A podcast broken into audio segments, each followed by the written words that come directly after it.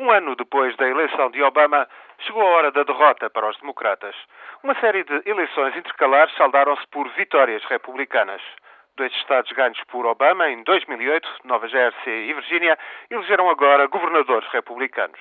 O único triunfo do Partido Democrático teve lugar numa votação para a Câmara de Representantes no estado de Nova Iorque e ficou, ainda assim, a dever-se a uma guerra de candidaturas entre moderados e vultos mais extremistas do Partido Republicano. É certo que o alcance destes resultados é limitado, mas ficaram evidentes vários factos.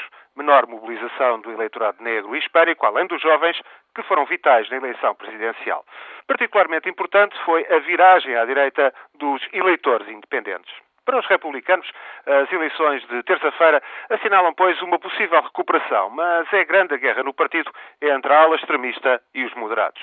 Não se entendem como captar eleitores que lhes continuam a fugir, seja nos estados do Nordeste, seja entre grupos fundamentais como os hispânicos ou os jovens. Entre os democratas, no entanto, há sinais de preocupação para manterem as maiorias no Senado e na Câmara de Representantes nas eleições do próximo ano, precisam mesmo que a Casa Branca faça melhor do que até agora. Estas votações ficaram marcadas por questões locais, mas vincaram também certas preocupações do eleitorado, expressas em todas as sondagens. São preocupações face aos planos governamentais de reforma da saúde e aos estímulos económicos que elevaram o déficit do orçamento a um nível recorde superior já a um trilhão de dólares. A recessão já passou, mas a recuperação é lenta e o desemprego, sobretudo o desemprego, continua acima dos 10%. Maiores dúvidas levantam ainda as propostas de Obama para reconverter o setor da energia.